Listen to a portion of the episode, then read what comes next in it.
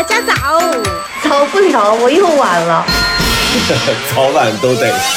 豫州方玲，丁丁张，还是我们。新对方谈谈书，说说最近看的。重点还是聊生命力和情感。除了我们仨，还能有些站住，什么？四下张望，感受五颜听着六色。七嘴八舌，十有八九会分手。大好生活里的爱恨情小仇肚，鸡肠里的大千世界这里。是过山情感脱口秀。过山情感脱口秀，不一起喊吗？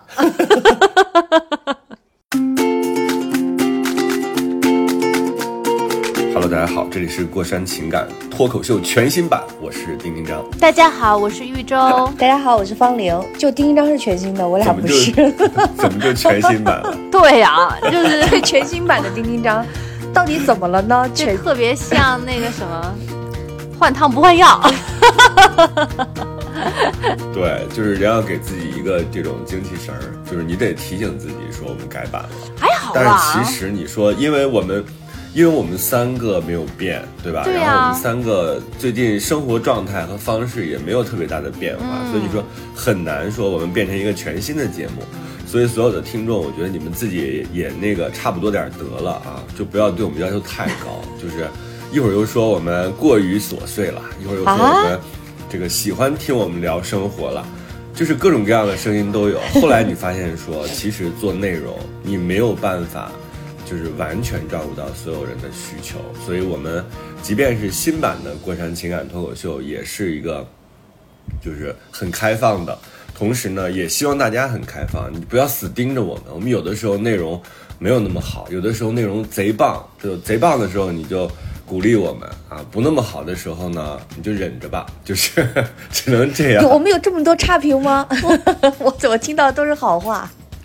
有啊，你光听到好话，就是当面讲的，当然都是好话。那倒是但是你肯定也能看到一些，比如说，呃，匿名网友他们有一些留言什么的。但是我觉得人就是这样的，虽然整体来看是趋利避害的，但是好像十个里边有一个那么不太好听的话，你就会比较容易盯着那个看。但好像那九个特别喜欢我们的，或者是很很那个对我们有这个表扬态度的，你就没有那么在意。我不知道这是为什么。我怎么觉得我还我我觉得我还比较佛系哎，就是我觉得咱们又、嗯又又没有什么盈利的目的，然后又没有背上什么样的义务，我觉得就是咱们仨聊天儿呗。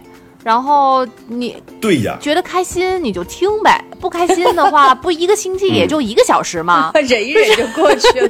对吧？对，你一个星期本来就是这一个小时给你听的，你要觉得这不开心，你还有。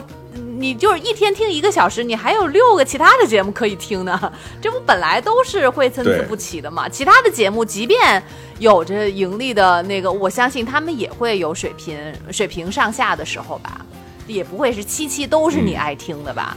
就就是，要不然咱们改个付费得了，这样咱们每次录制，咱至少有个三块钱、五块钱的这种，类似于这劳务、倒不用当，洗澡起早贪黑、不拉屎，都有代价了，对吧？对啊，还真是。我我我觉得都是然后得一改付费，没人听了。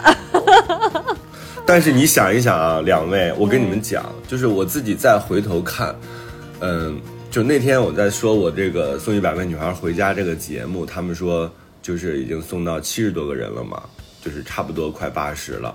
那你回头看的时候，你觉得这个很了不起，但是其实我们录电台也挺长时间了。嗯，你看有一天我就在发一个，就是我们已经五周年了，就是我们已经录了五年了。这个节目，然后同时呢，方玲加入，其实都已经有三周年了，嗯，就是三年的时间了。所以挺吓人的哈。时间很多事情，对呀、很多事情一放在时间线上的话，你会觉得特别特别的有意义。嗯，你你想，我觉得我们原来飞鱼秀也就做了十一年多，十二年其实都还不到。然后我就想着，哎呀，嗯你说那个时候真的是十二年的积累啊。然后现在想着你什么都不做，嗯怎么一晃五年就没了？你就会觉得，会觉得就特别不成比例，怎么会这样？你辛苦的时候，你那五年就会觉得就是时间过得挺长，过得挺慢的。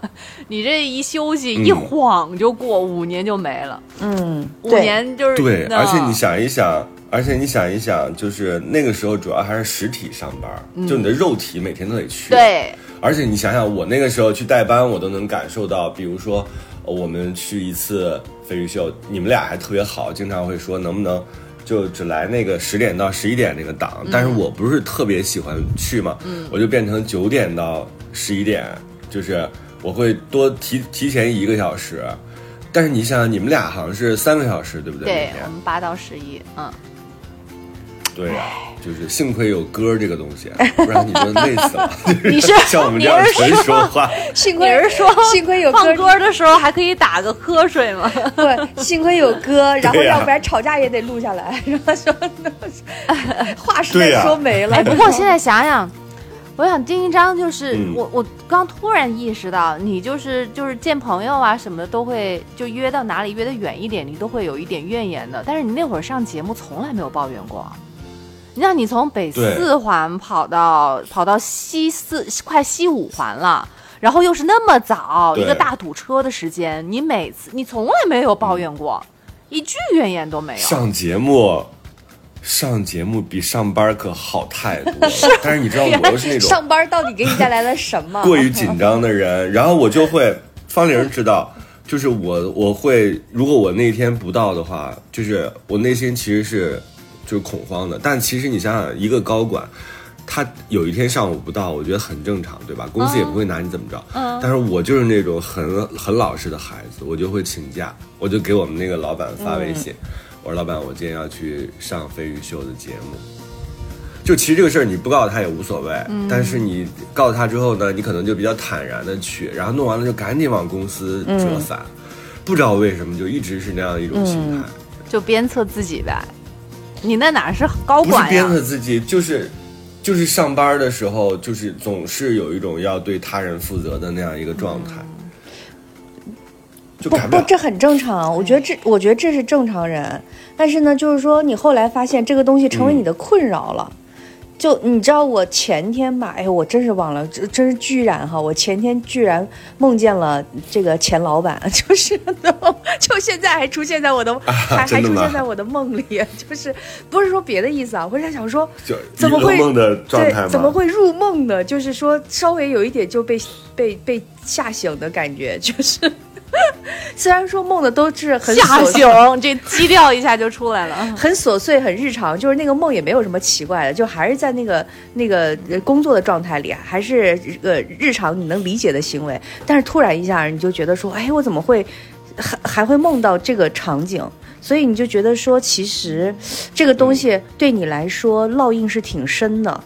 你只是平时回避了这事儿而已，就像丁丁章工作一样，他为啥觉得去录节目开心？对，因为他觉得，哎呀妈呀，我我我我感觉我好像就是有一个出口，但是上班在那个时候的他是没有出口的，就堵嘛。就你说一个女人淤堵，不是一个女人淤堵，就是一个人淤堵的话会怎么样？就是他一定会有一些郁结在这里面。这是我最近看，就是他又没看荒废，但是又比较轻松，所以他就会能放过自己，是不是给了你一个借口？幸亏我就是乳腺还好，那个时候能睡着，我觉得是我是我这个造化。就所以，我跟那个所有后来上班的人，他们有困扰的时候，我说班儿是就是未来会上很多年，包括跟我侄女儿，我也在这样讲。就是，但是人呢，可能死了就死了。就是因为最近我有一个就是心态是什么呢？我我老是就是瞎研究嘛，就是发现人其实是一个就是整个的这个人生是什么过程？你们自己可以定义一下。宇宙，你先讲，你？觉得人这一生是个什么样的过程？哎呀，就是从以为要就是绕了一个大圈儿回到原点 的这样一个过程。呃，方玲，你觉得人生是一个什么样的过程？如果完形填空的话，我觉得人生就是一个坐过山车的过程，其实跟豫州那个有一点点像。就你上去的时候，就是无论是你的这个身体还是你的精神，就是在越来越活跃的时候，你是特别好高兴的。但是其实你没有嗯太做好，就是说落下来的那个准备。就是我觉得是一个过山车，是一个很刺激的嗯过程。天啊，方玲，你的状态特别像一个老爷，就是老爷爷，就是捋着胡子在说这事儿。我觉得人生就是一个缓慢致癌的过程，就是你只要活得足够长，你都会致癌，都会死。真真的是这样的，就是你你觉得自己好像不 不，他就是这样的。你不要觉得讳疾忌医，或者是你觉得这个事儿好像不得不能提，但其实是这样的，就是你活得足够久，人就是病死率百分之百嘛，对吧？我知道，我知道你的意思，就是你从出生开始，其实你就是走向死亡，对，但是但是对。死亡也可以是自然死亡，我我不希望就是对，嗯是可以自，是可以自然死亡，就是它也是最后衰竭嘛，就是你所有的那个精力用完了之后，你就衰竭而亡，就跟树跟花是一样的。嗯，所以昨天我们在一个群里聊天儿然后小飞聊了一个还挺好玩的，是因为有一个朋友截了一个图，一会儿再问你们俩那原因啊。呃，截了一个图说下下个月呢，世卫组织可能就会将这个阿斯巴甜定义为致癌物质。嗯，对就是阿斯巴甜？阿斯巴甜就是甜味剂就是你比如说代糖，无糖可乐，哦哦哦哦对，无糖可乐里边呀、然后有一些这个饮料里边，它会有一些阿斯巴甜。你看那个配料表上，它会注明说有阿斯巴甜。当然，世卫组织呢，就是忍了好久。我这是我加的啊，就是我不知道他们有没有忍。说下个月可能会把它列为致癌物质，然后就有人发了这个新闻。我的观点就是说，说这个，呃，就是人生反正就是这样一个过程，对吧？就是你反正最后总是要因为这个因为那个死。当然你可以延缓，但它其实是一个不可逆的这样一个过程。然后小飞接了一句，我觉得挺好玩的。他说他当然会致癌，因为他带的那个他是代糖嘛，对吧？他说糖本身，他带的那个糖本身就是一个致癌物。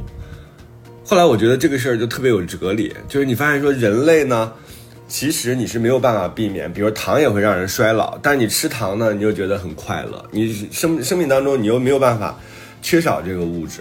就是刚才早上起来早餐，我在吃那个新疆的白杏儿和一个蟠桃，我觉得哎呀，甜真的是一个人人你那个糖没关系呀、重要的你那个是自然的糖，包那是果糖嘛对，蔗糖也自然的糖没问题，嗯。是，但是就是说，你整体来说，他他讲的这个东西，我觉得当时给了我一个重击，我就说，哎呀，天哪，就是人类真的是一个很脆弱但又很坚强的这样一个物种，就像你们俩刚才讲的一样，它确实是一个从无到无的这样一个过程。所以周周，你可以讲你刚才那个原因了，为什么你觉得是这样的，是一个圆圈儿？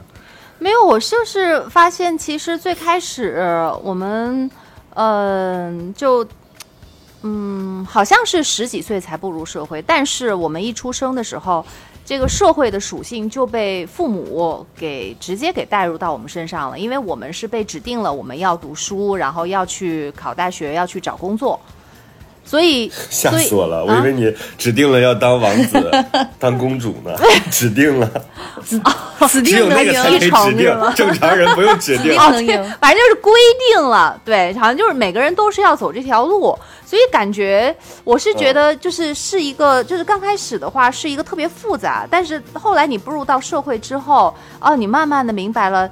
这是为什么要这样做？然后你就发现，其实我是可以不用那么做的，就是我是觉得我们开始的太复杂，然后到最后回来的时候是越来越简单，发现其实我们到达的那个目的地是我们开始的那个起点。因为我真的嗯真心的觉得。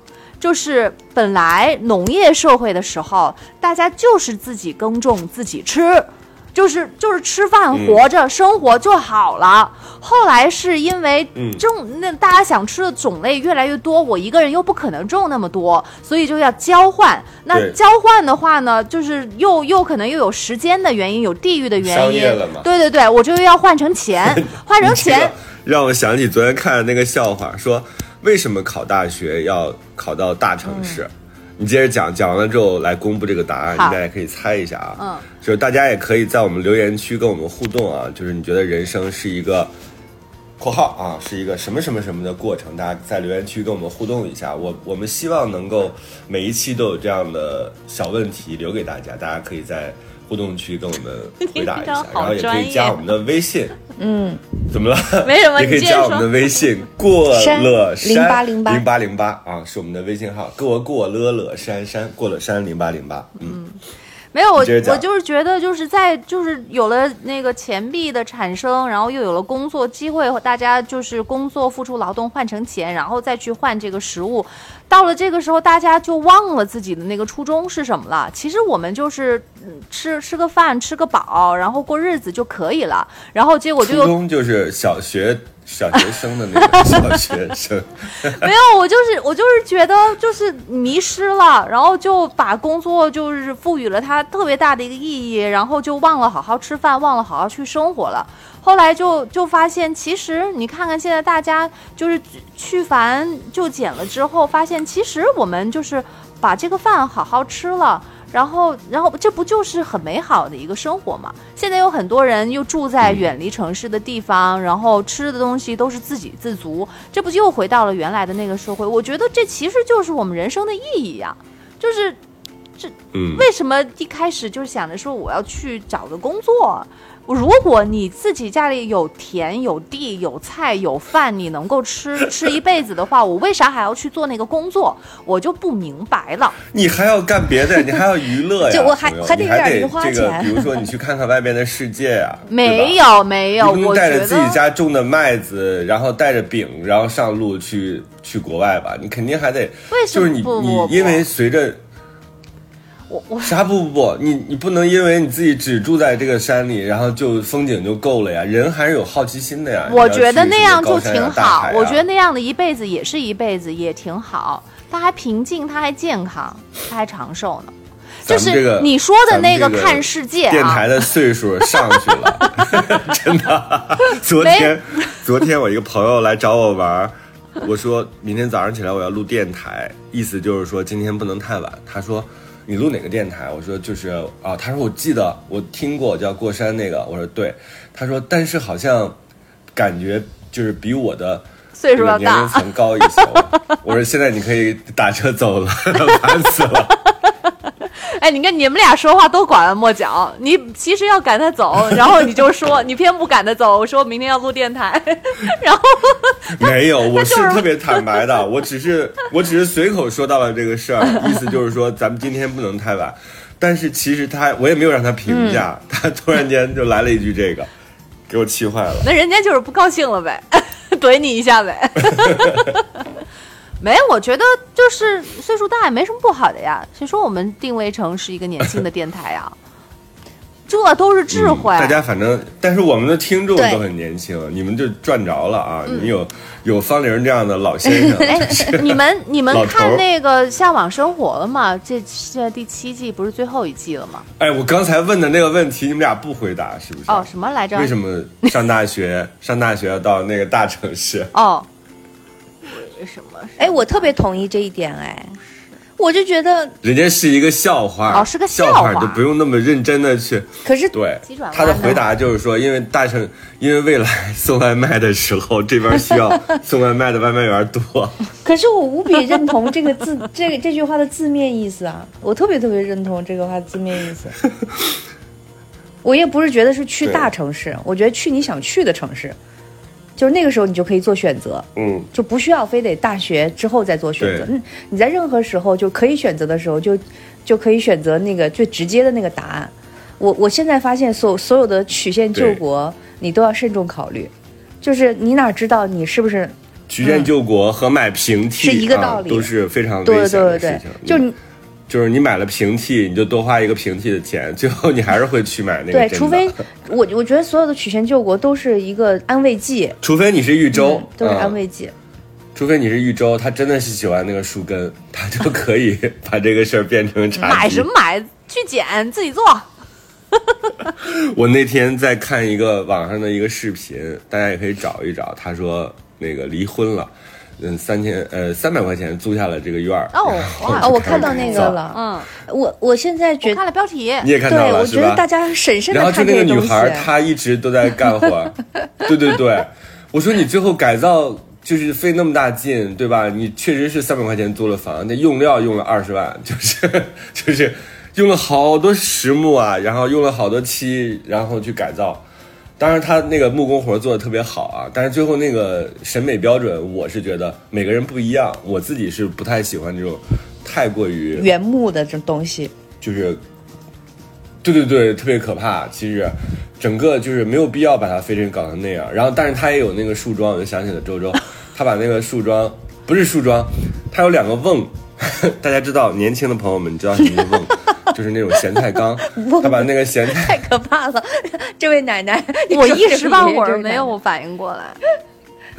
你记得那个吗？就是他把那个咸菜缸那个，就是中间挖空了，挖空了之后呢，他把那个就是做成了抽屉。我真的觉得。你觉得就是有点有的时候有点多余是吧？就是就没必要，这缸挺好的，就是你给它插点花什么的，或者养点、养点鱼什么的都可以。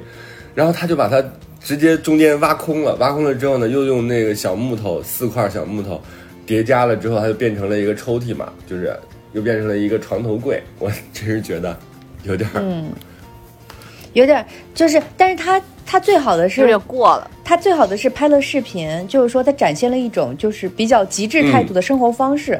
我觉得这是超乎他拿三百块钱租房子，还有他大动大兴土木去干这事儿的意义。就是对于他个人而言，他就由此变成了一个就是生活方式的分享博主。我的微博是丁丁张，我的是我的名字方玲，正方形的方，年龄的龄。我的是豫州在这儿，正方形。正方形的感觉一点儿不好玩，正方形和 真无聊。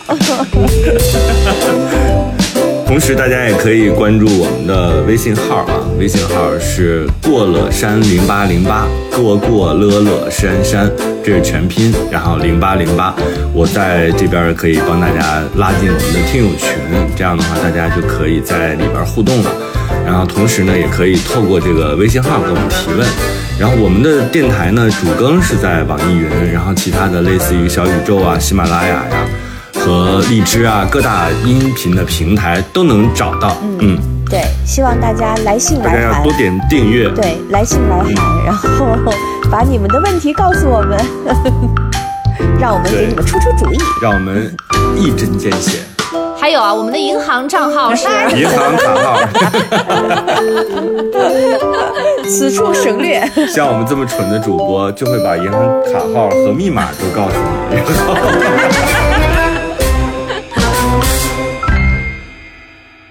我是玉州，我是方玲，我是丁丁张，大好生活里的爱恨情仇。小肚鸡肠里的大千世界。这里是过山情感脱口秀。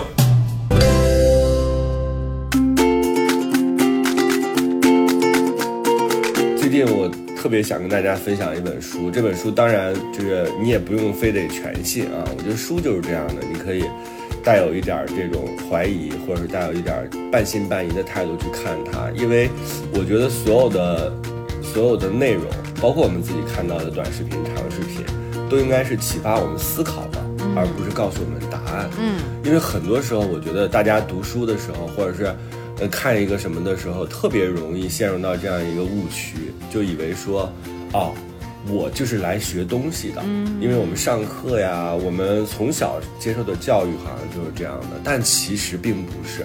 你长大了之后，你所看的所有的东西，都是为了让你有更好的。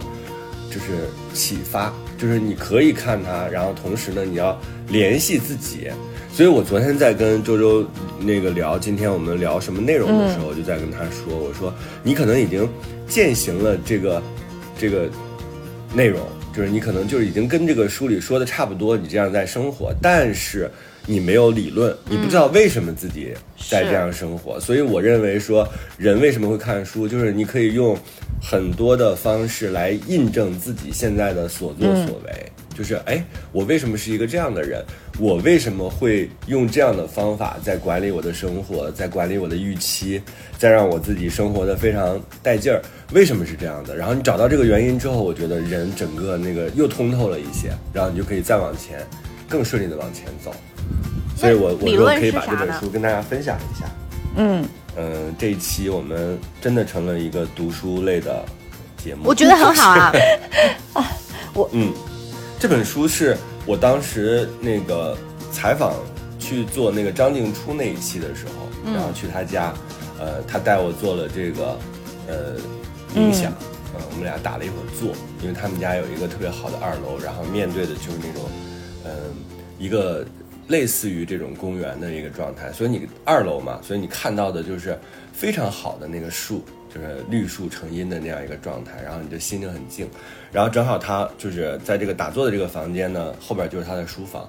我其实觉得张静初有点儿就是好笑，他就是特别像那种生活方式过多的博主，就是他所有的感觉，他把人活成了一个时尚杂志，就是就是他有很多的这个健康的生活方式，比如说喝青汁啊，方林指导那天他在现场，然后喝青汁啊，然后读书啊，还有非常多这个他人的理论。但是呢，他每次讲出来的时候，你会觉得，哎呀，他怎么没有把这个东西融汇到自己？你会略显遗憾。但他真的是在践行这样的东西。结果呢，他在推荐他的书的时候，他就讲到了这本书，叫《心流》，就是心就是心灵的心，流就是流水的流，就是心流。然后就这样一本书，它其实，嗯，翻译翻译起来就是感觉好像是一个特别特别务虚的一个东西，它其实很实用，它叫最优体验心理学，其实有一点跟这个积极心理学什么都有关系。然后结果他就给我讲这本书，讲的时候我其实并没有那么在意，结果呢，后来我就不是在最近对心理学感兴趣，我就突然间发现频频的就是这本书就出现在那个榜上或者被人推荐这样一个状态。嗯我还是没有在意。结果你知道吗？有一天我发现有一个快递到了，然后我就说这什么玩意儿这么厚？我一打开，就是这个《心流》这本书，谁给你？这肯定是我我喝多了之后买的，哦，这样就是。还能这么自己给自己惊喜呢？对呀、就是我完全忘掉了这件事情。那你潜意识里面，你还是会要想买这本书的，不然怎么会喝多的时候会嗯？所以我就说嘛，我就说人其实并不了解自己，你认为的自己和别人看到的你非常大的差别。就是你老觉得自己是个什么样的人、不重要啊，那也也重要，但是别人怎么看你，可能他看的更加的立体和客观。然后我我那天在嗯开玩笑，我说其实你自己并不知道你真正的自己是什么，真正的自己其实就都在你的这个手机里，就是你的购物车里。你是一个什么样的审美的人，你是一个什么样的消费观的人，你大概怎么看待这个世界，其实都在你的购物车，在你看的那个文章。在你使用屏幕的这些时间当中，在你花费的时间里边，就这就是真实的你。所以我就说，哎呀，我买这本书真的是一种类似于就是潜意识里的，然后就到了，到了之后，我前天我只看到了六十多页，但是你知道这个事儿很好笑，六十多页都是别人给他写的序。哦，对，就是有北大的社会学系的教授，然后有清华大学积极研积极心理学研究的这个老师，然后他们就写的特别好，就是，而且这个清华大学社会社会科学学院积极心理学这个，本来我就想去上这个课的，所以当到看到六十多页的时候，我就突然间发现说，哦，原来前面讲的都是序，但它特别好，它就给了你一个打开这本书的方式，它就变成了哦，你不是以一个。哎呀，我要研读一个心理学，它没有，它其实挺实用的。它就告诉你人为什么就是会感到幸福，就跟刚才方玲讲到，就是那个博主他不是在改造自己的房间嘛？好像最重要的并不是那个，就是达到我最后改改造好了我要去住。观众其实也并不在意你如何住进去，观众只在意这个过程。他其实整本书，我自己觉得啊，我看到前言就这个所有的序看完六十多页。他其实每个老师都在讲自己对这本书的感受嘛。我大概有一个总结，其实就是什么呢？就是这个幸福，或者你自己内心感受到这个幸福感，它不是一个目标。就是很多时候我们会认为说，哇，我要幸福，我要快乐，我的人生就是要更快乐。但其实更没有更快乐的人，没有办法把这个东西当成一个目标。它是什么呢？你所有的快乐和幸福感都来自于你执行各种具体的事情。嗯。就是完成它，就是你喜欢的事情。比如说刚才说到那个博主，他自己在改造家的过程当中，其实他就完成了这本书的名字叫《心流》。就是你在这个过程当中，你达成了一种自己跟自己的就是自我的认知，那个是最快乐的。所以为什么会那个弗洛伊德会说工作和爱是让人保持健康的两大元素？嗯，这个就就是一下就解通了。突然间发现说，哦，我为为什么那么爱工作和那么需要爱？就是 原来我为了保持健康，活得更久。对，就是我觉得工作的意义跟跟别人呃跟很多人是不一样的。就是我看到好多人说，比如说我觉得很年轻的同学们，就是说工作对于自己毫无意义，只是挣钱。我觉得其实他们还是 没有在里面感受到那个那个工作，因为很多人是因为工作变得更加的愉悦，更加年轻的。所以我觉得是就是嗯所谓就是对自己什么东西最好。他这本书里其实解释了方玲儿，他解释了什么呢？他解释了为什么大家会觉得，哎，上班既然对大家有帮助，为什么大家听到的上班都是很讨厌的上班？他其实里边解释了，就在前言里边他就解释了，他说，因为那些好的让你感受到心流的那种上班，你肯定不会把它分享出来。我同就是意这一点，都是那些怨气，这就是 就是你自己特别享受那个工作的成果的时候，你当然没有不会把它想过要说成是一个坏工作。嗯然后好的体验，其实你很难。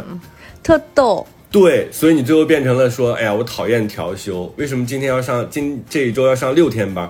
这些东西就变成了一个就是负面的这些东西，很容易就被讲出来。没有，我我觉得大家大家说的那个工作跟嗯我们这里讲的工作其实是不一样的那个范畴。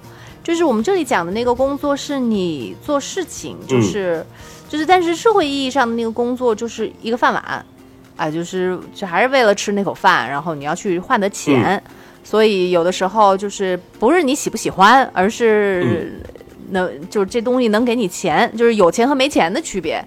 所以，但是，但我觉得他在这里讲的那个工作是人去做事情，就他不见得是一定是一份就是能够就是有什么五险一金，或者是能够给你带来稳定收入的一个工作，而是而是一个活儿，你去干一个活儿，你是花一个功夫去做一嗯件事情，对。对，所以就其实放到刚刚你们说的那个三百嗯块钱租房子那个，这个他做的木工活，其实对于他来说就是他现在的一个工作，啊、而不是说一定要有老板、嗯。有单位、有编制，然后有每个月发工资、有工资条，而不是这种嗯工作。那如果是干个活儿的话，那我当然觉得那确实啊，因为首先是你自己愿意去做的事情啊，对不对？是你愿意花时间嗯在这个上面。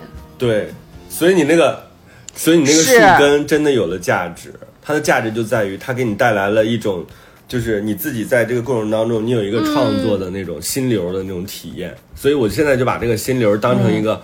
我也没有把它当成一个指标，我是觉得，哎，原来有有的时候你这个想去工作或者想去干一个事儿，跟你写作也是一样的美妙，一个体验对，而主要我觉得主要是一个未知的一个旅程吧，就是我想要做这件事情，呃，从从这个我想要做这件事情到我开始做这个事儿，然后这个过程当中会遇到一些就是没有意料到的一些情况，然后你怎么样去克服它，或者是怎么样去解决它，然后最后你就是做出来一个东西，这个东西有可能跟你之前想的还不一样，但是整个这个过程当中，你确实是。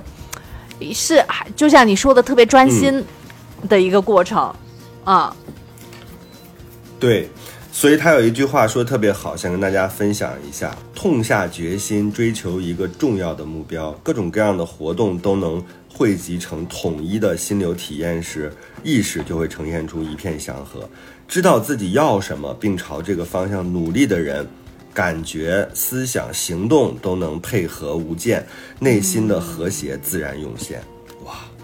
你听听这这一段，他的意思就是说，你反正只要是有了重要的目标，你你的这个整个的这个人，你所有的东西都会调动起来，你的所有的那些焦虑啊、想法都会调整。和谐的，所以我我今天特别想跟大家读一下啊，他的第一章就是我看了这么多页，到六十三页的时候，他才有第一章，他就说人何时最幸福？我觉得可以跟大家说一说。方玲，你觉得人何时才最幸福？周周，你觉得人何时最幸福？啊，我觉得有安全感的时候，很幸福，然后有共鸣的时候，嗯很幸福。嗯，对明天有嗯期待的时候、很幸福。我有的时候，我我天天就是我们。我跟脑脑入睡之前都会要商量明天早上要吃什么，然后是吗？哦，你知道我昨天也是，我昨天也在干这个事儿，周周，我、嗯。我觉得你肯定会笑死，就是我会在那个备忘录上写明天一天的行程，为为我 就是当我写完了之后，我觉得特别踏实，就是明天早餐吃什么，午餐吃什么，然后中间要看什么东西，然后要开什么会，然后就把它就你就满足了，你就有安全感了嘛，因为你明天会发生什么都在你的掌握之中嘛，所以你就踏实了嘛，踏实你就幸福了嘛。对，但是我们就是在讨论明天吃什么，有的时候，哎呀，就讨论出一个就是很喜欢吃的，然后就特别的好期待，然后都都都想觉都别睡了，赶紧明天早上快点到，然后那个时候我就觉得好幸福，对我也是，还是为了口吃的。所以年轻的朋友们，年轻的朋友们，你们真的要知道说。人啊，就是他其实一开始的时候都是很复杂的，各种各样的想要，就很简单然后最后你知道到了我们这个年纪和经过一段时间生，就真的很简单。所以你现在如果有这个，比如说我很喜欢一个东西，我特别想买一个新的裙子，哇，我好喜欢这个鞋，为什么我想用？你就去尽量珍，就是珍惜这种感受，因为这种感受它也是就是一个阶段。就是你小的时候，更小的时候，你会一直想要的东西，但是你长大了之后，你只会轻减，越来越往下去，你就不会像小时候对一个东西有那么喜欢了。对人可能也是这样的，所以你要珍惜自己现在这种，哎呀，年轻的时候特别想想要一个东西，非常喜欢一个东西，很想我我有的时候就是会就有点想不明白，就是尤其自己开始种一点点菜，我还没有特别大的一个菜地啊，我就是今年刚刚开始有两块巴掌大的地儿，嗯，然后当就是看到那个西红柿开花，然后结成绿色的果果，然后青椒也是，青椒它它是从那个它的那个尾巴开始长起来的，特别奇怪，真的像个灯笼一样。就是，哎，我看到，而且我这个地本来就不大，然后我就能够种九棵西红柿，九棵那个青椒苗苗，每一棵都能长好大，而且都能长好几个好好多个果实。然后我我、嗯我当时就在想，我这还没怎么弄呢。既然如果有一片地，然后我能种所有我能够需要吃的蔬菜，我就我我就有点想不明白，那为什么我们还要出去工作？就是我现在对工作这个东西。有点有点真的闹不明白这件事儿。就既然我们能够种，然后也能满足我们每天吃，不是你有菠菜，你想你想办一个菠菜粉丝，那粉丝你不能自己做吧？我粉丝，但我就觉得也可以不用吃的那么复杂呀。那我粉丝我可以，我好吧，我那我拿一点点钱去换粉丝就好了，那也不需要一个月上三十天的班。那你还要养鸡，菠菜炒鸡蛋，菠菜养炒鸡蛋，自己的鸡，对啊，养鸡的话给它谷物啊，就可以换点那个骨壳啊，或者是吃呃，在在圣树树林里面啊，这鸡啊、兔子啊都是能自己找吃的。对，没有，我就也不是说完全不找工作，我就是有一点，就是以前的对工作的那个，实在是 这个这个概念，还有这个思维，实在是太定式了，太固定了。但是朋友，但是朋友，那很多人家里是没有地的，人生来就是城市太多人哪有，我跟你讲自己，找一块地，太多人是上种自己的离开？有地的乡村，然后跑到城市去。我是说，我是说现在的这个趋势是这样的，但是大家就是真的有没有想好这件事儿？嗯而且我就我就有点那你就得真的要经过好多年才能回到那个从从原来我拥有的东西回到我原来哦，我原来拥有这个东西，他这样的感受，就是从原来觉得哎呀我好讨厌我这样的状态，到最后说哦原来我曾经有过这样的状态，这人就是这样的，他因为不满足嘛，所以我就说。我我为什么会想跟大家分享？你知道他这个写的很好的原因，就是因为他特别朴实。他说，他说两千三百年前，亚里士多德说，世人不分男女，都以追求幸福为人生的最高目标。我们不仅为拥有幸福而追求幸福，我们追求其他的目标，比如说健康、美貌、金钱、权利，无非也是因为我们以为拥有了这些就能得到幸福。你看他一开头就是在灌这个输的嘛。对，自从亚里士多德以来，许多事情都发生了变化，人类对宇宙的认知已经超出前人的想象。然后什么就是，呃，尽管如此，人们对幸福的渴求好像一直都没有变。但其实现代人对幸福的理解，并不见得比亚里士多德更透彻，而对于如何得到幸福，更可说是毫无建树。他其实定了一个调儿哈，他就说，其实我们好像每个人都在假装自己去追求那个幸福，然后但是其实你真的拥有过吗？可能并没有，而且就是在这个这么多年的进展当中，好像其实对如何获得幸福并没有。然后他自己就在讲，他说他在花了二十五年的时间。然后写这本书之前啊，他花了二十五年时间才发现这个一个事情。他说他发现了什么呢？他说我发现幸福并非瞬间发生，它与运气和概率无关，用钱买不到，也不能倚仗着这个权势巧取豪夺。它不受外在事物的操纵，而是取决于我们对外界事物的阐释。实际上，幸福要靠个人的修养。事先充分准备、刻意培养与维护，只有掌握，只有学会掌握心灵的人，才能决定自己的生活品质。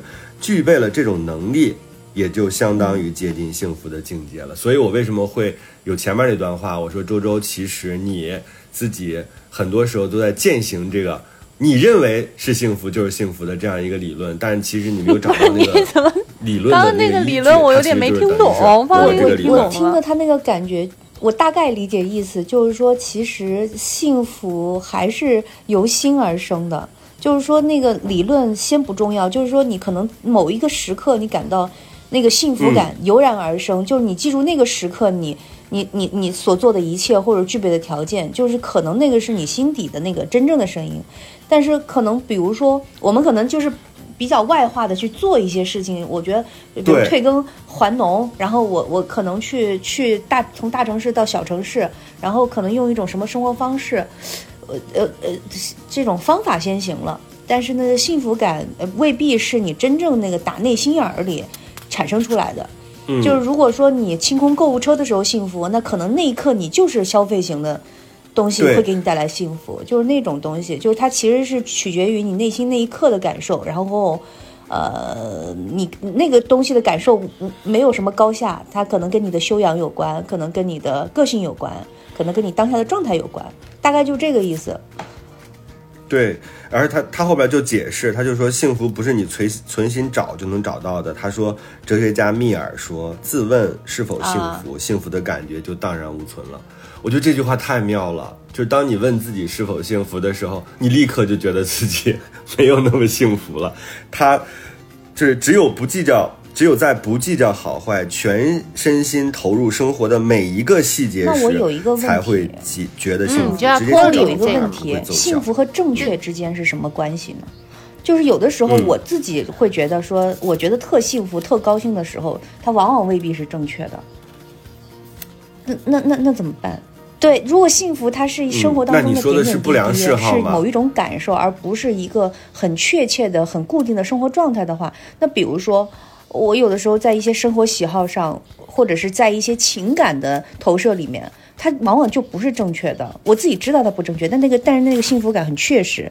那幸福和正确之间的、啊，是那个是呃是社会是规则是道德是，对，就各种各种方面，对对呀、啊。所以你就知道了。那你这个东西如果对他人无害，是吧？只对你自己有害，或者是只对你自嗯己。你比如说，我就是想这个抽一根烟，或者我就想喝一杯酒。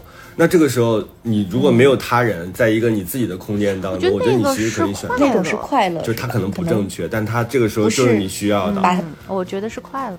或者是一种当下的一种一种就是。就是嗯当下的一种体验，对，嗯可能是幸福的反馈，很非常流于表面的一种呈现，就幸福感吧，不能说完全的幸福，这种感觉。是的。我的微博是丁丁张，我的是我的名字方玲，正方形的方，年龄的龄。我的是豫州在这儿，正方形。正方形的感觉一点儿不好玩儿，正方形和最无聊。同时，大家也可以关注我们的微信号啊，微信号是过了山零八零八，过过乐乐山山，这是全拼，然后零八零八，我在这边可以帮大家拉进我们的听友群，这样的话大家就可以在里边互动了。然后同时呢，也可以透过这个微信号给我们提问。然后我们的电台呢，主更是在网易云，然后其他的类似于小宇宙啊、喜马拉雅呀。和荔枝啊，各大音频的平台都能找到。嗯，对，希望大家来信大家来函要多。点订阅。对，来信来函，然后 把你们的问题告诉我们，让我们给你们出出主意。让我们一针见血。还有啊，我们的银行账号 是银行卡号，此处省略。像我们这么蠢的主播，就会把银行卡号和密码都告诉你。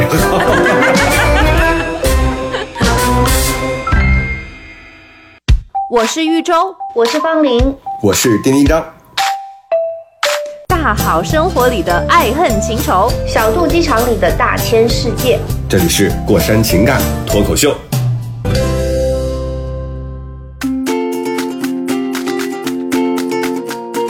这本书有很多好玩的地方，你看他后面写了一段，我觉得也特别想跟大家说。他说，一般人认为生命中最美好的时光，莫过于心无牵挂，感觉感受很敏锐，但是又很完全放松的时刻。我也是这样认为，我觉得啊，嗯人生当中只要是心里没有挂碍，就很轻松，就非常好。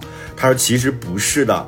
虽然这些时候我们有可能体会到快乐，但最愉悦的时刻通常是在一个人为了某项艰巨的任务而辛苦付出，把体能与智力都发挥到极致的时候。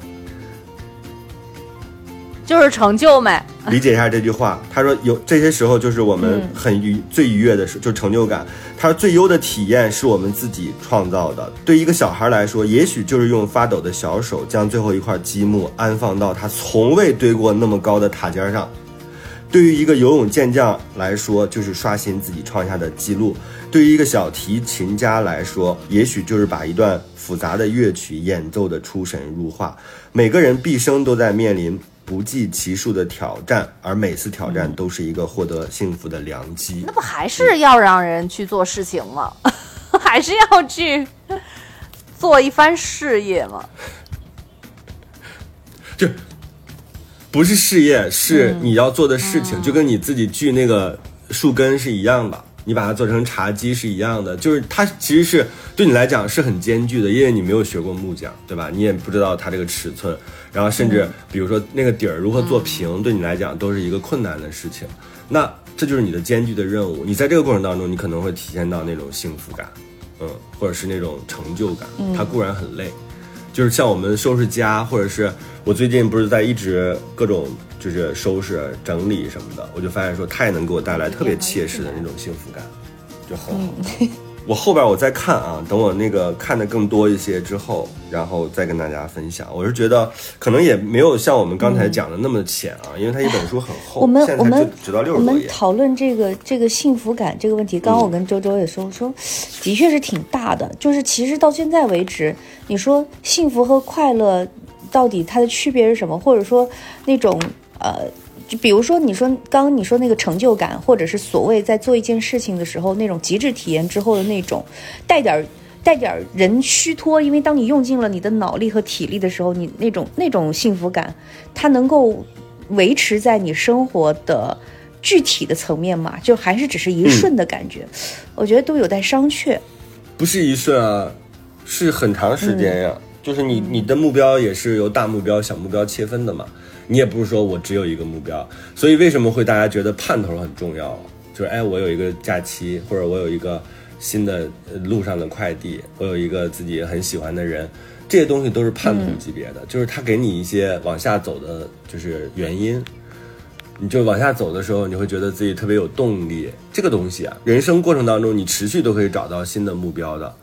就它不是说啊一以贯之的，我好像只对这个事儿感兴趣，没有啊，我们的爱好都会发生偏移。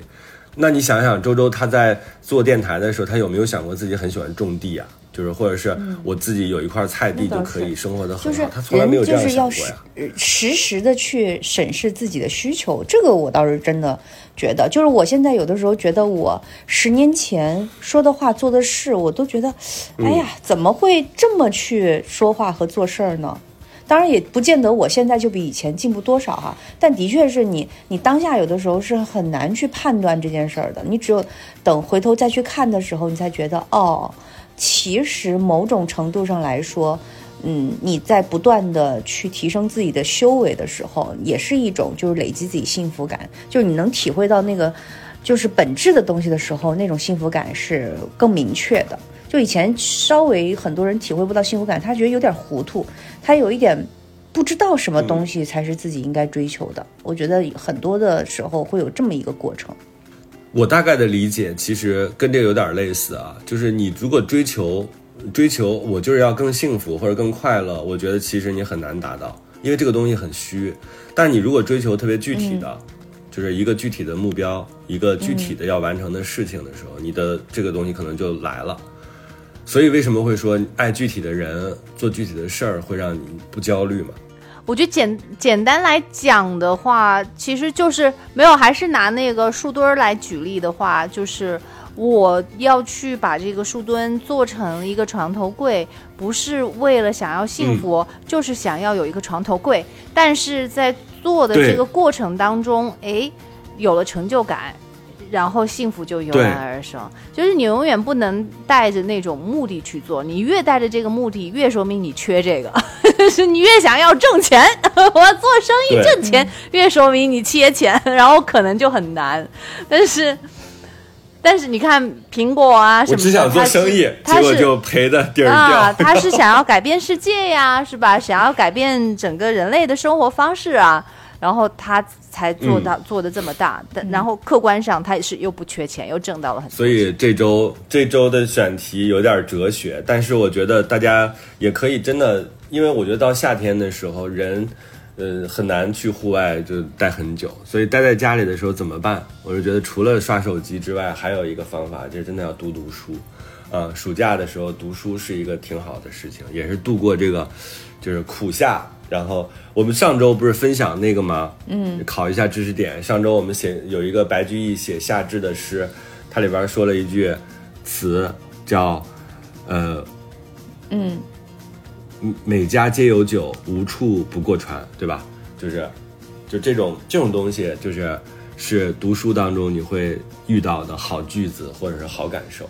然后我觉得每次看书的时候是可以帮助你做一些提升的啊，所以这可能是我们未来过山改版之后的一个方向，给大家推荐我们最近看的读书会了。或者是最近就是看的剧什么的。嗯，好。所以这对我们主播对主播的要求挺高的，就是我们得不断的吸收东西，而不是纯靠生活。就是我今天。丁张问我说：“说你有没有看什么书和剧吧？”我说：“我呢，就是最近看的都是在线上的电影。”然后还差一句话没跟丁张说出来，我最近看的书应该是说明书吧？就是我怕说出来，丁张会现场跟我翻脸说：“什么人家这都是。”对啊，说明书你能看仔细看明白了也可以啊。对呀、大部分都是那种直接就扔掉了，就自己靠摸索，根本不看说明书。但是你们这样会有压力吗？比如说我们要跟听众一起分享这些东西，会会有压力吗？我觉得也不用有压力，就是你自己想看就看，不想看也没有办法强求。没有哎，我首先讲一下哈，就对于看起来最不读书的我，我一点压力都没有，因为我不，你哎，方玲，你咱俩一样的。嗯不呃，但是你你是不是也没有压力？我一点压力没有，因为我觉得读书对我也没压力啊。呃，我个人而言哈，我读书了对我来说一点都不是障碍，我是我是间歇性的，有段时间就很爱看，有段时间我就完全不看，嗯。就看特别碎片化，就特别嗯。无聊的东西，或或就双引号的无聊哈，就是但是呢，我我知道的确有一些朋友是阅读障碍的，但我也我也我只我就是我虽然笑了，我虽然笑了，但是嗯真的。我并不并不有任何的的这个这个意见哈，就是真的，我发现我本来以为说你怎么不看书啊，后来发现真的有人有阅读障碍，他就是拿着那个东西看不，但是他能你不用。你那个，你就做家具的时候，周周，你就直接用那个微信读书里边有这本书，然后你就让他讲，对他就给你就是用听哎对我听可以。对对对，他可能读的没有那么好，他读的大概状态就像这样，就是历史上某些文化认为一个人哦。除非学会就是这样的，没准这个能改，能让我自己开始看书呢。对，说怎么读这么难听？对我我我觉得大家不要有包袱，就是包括咱们那个听众也不要有读书。我个人觉得读书其实就是说，不管你是听也好看也好，然后用各种方任何方式，它其实就是建议你获取一个比较完整的一个一个信息，就不要碎片化，就是断章取义的，就是它是一个很完整的故事也好，观点也好。啊、一个一个论述也好，就是稍微的，就是全面一点。我觉得就是获取它就可以，什么方式一点都不重要。嗯，这个所以听，嗯所以为什么有声书现在，呃，这么多人在做？我觉得也就是你大家希望读书，但是也不拘泥于真的非得自己看这么一个形式了。嗯，不用有压力。嗯我是我是有点尖屁股，但是我发现呢，我也不是尖屁股什么意思？尖尖屁股就是 坐不住，对，就是坐不住，对，一会儿就得要起来，然后就摸摸那儿，摸摸这儿什么的。哦小时候就这样，但是我我现在发现，我我如果特别感兴趣的事情，我还是能坐得住的。然后那我就就是书的话，就是一直不动。你你能坐得住是吧？啊，我我反正我经常会有尖屁股，然后但是我发现那个读书呢，我确实有一点，我觉得我可能有一点阅读障碍，还有一部分原因就是丁丁章之前说的，我就是一看书我会有压力，我就觉得这个东西需要我背，需要我吸收，然后还需要我复述，然后我压力就剧增，我就不敢看这个书了。嗯，但有一种是其实那种感觉。对，就就可能是感觉是要去要考试似的，就是可能以前就是被书被我给误解了，就他他的那个形象一开始第一印象没没打没打好，对，但是但是我现在我觉得就是我也觉得就是读书是一件很好的事情。就如果像丁英章说的那样，你不见得一定要赞同，就是你更不需要说你是要去吸收它，要去要去记住它，嗯，也不需要去赞同，而是了解另外一个人的想法。那我觉得这样的话，我觉得其实是说的还挺对的。嗯，好吧，那我们这一期就这样戛然而止啊，就是希望新的改版能让大家有一些新的体验。当然，没有新的体验也是因为，就是这是还是一个老电台，就是一个 一个一个老灵魂的主播 很艰难和，一个艰难的承认。老主持。对，我们再怎么老也没有《向往生活》的新一季那么老。哎呀，我觉得他这主题从第第一集就开始看的特别难受。因为他就告别嘛，他就不能再做了，所以就有很多话想讲。嗯，但是就是好多，嗯，好多那种，嗯，要对告别的那种情绪在里面，嗯，就不太喜欢，而且是就是，嗯，像方林说的那样，就是过山车到了最高点之后下来之后的那些情绪，嗯，才导致的，嗯，对这些，然后就看着就不太舒服，其实。嗯但是你想一想，这是因为你爽了这么多季呀、对吧？你爽了五季了，你到第六季结束了就结束了呗，对吧？总有告别的那一天。那你现在终于体验到我们飞鱼人当时有多生气了吧？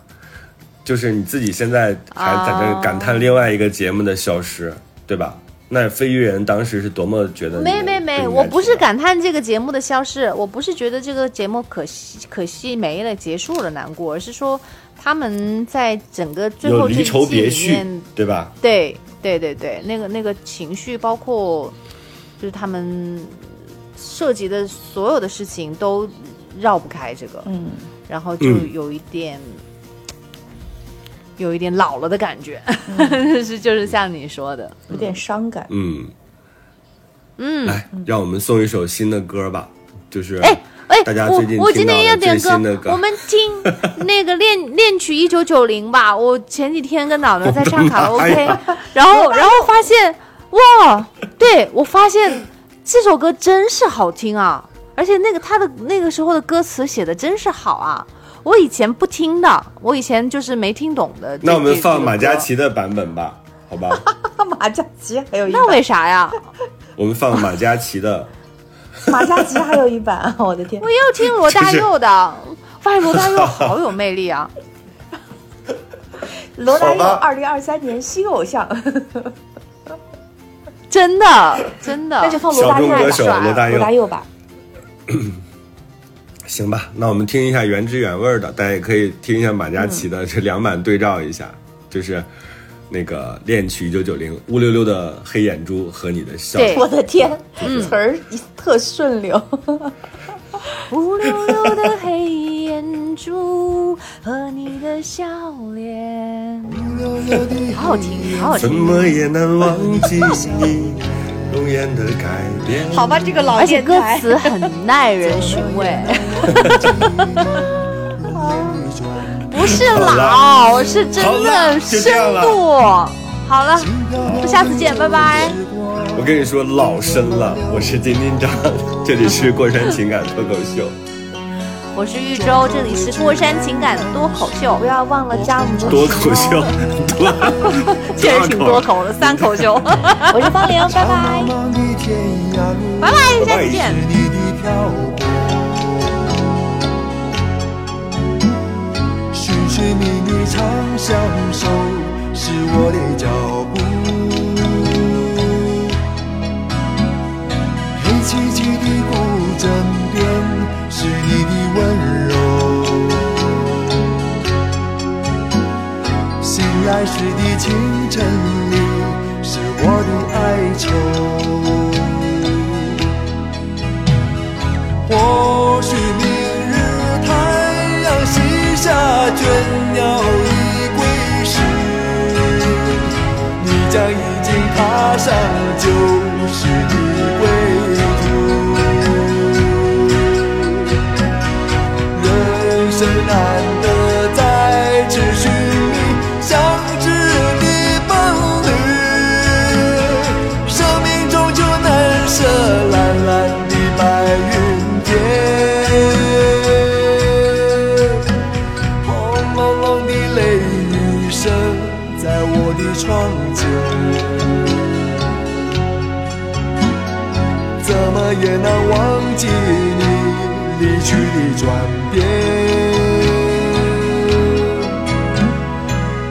孤单的身影和，寂寥的心情，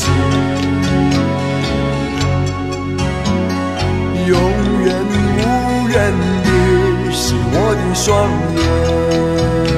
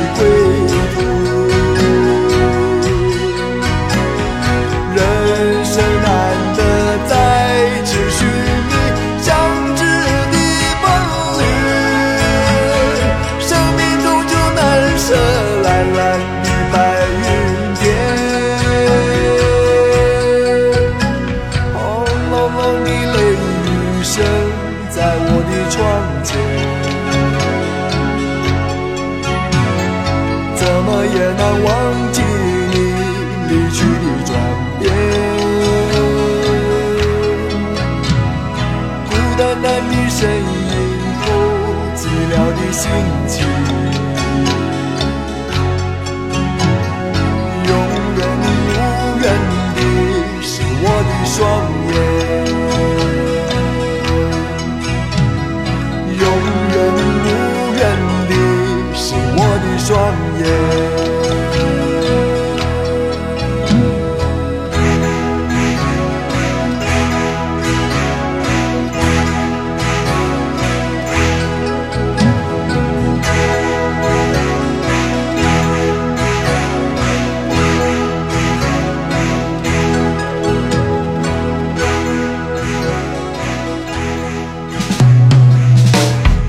微博是丁丁张。我的是我的名字方玲，正方形的方，年龄的龄。我的是豫州在这儿，正方形。正方形的感觉一点儿不好玩儿，正方形和最无聊。同时，大家也可以关注我们的微信号啊，微信号是过了山零八零八，过过乐乐山山，这是全拼，然后零八零八，我在这边可以帮大家拉进我们的听友群，这样的话大家就可以在里边互动了。然后同时呢，也可以透过这个微信号给我们提问。然后我们的电台呢，主更是在网易云，然后其他的类似于小宇宙啊、喜马拉雅呀。和荔枝啊，各大音频的平台都能找到。嗯，对，希望大家来信来函大家要多，点订阅。对，来信来函，然后把你们的问题告诉我们，让我们给你们出出主意。让我们一针见血。还有啊，我们的银行账号是 银行卡号，此处省略。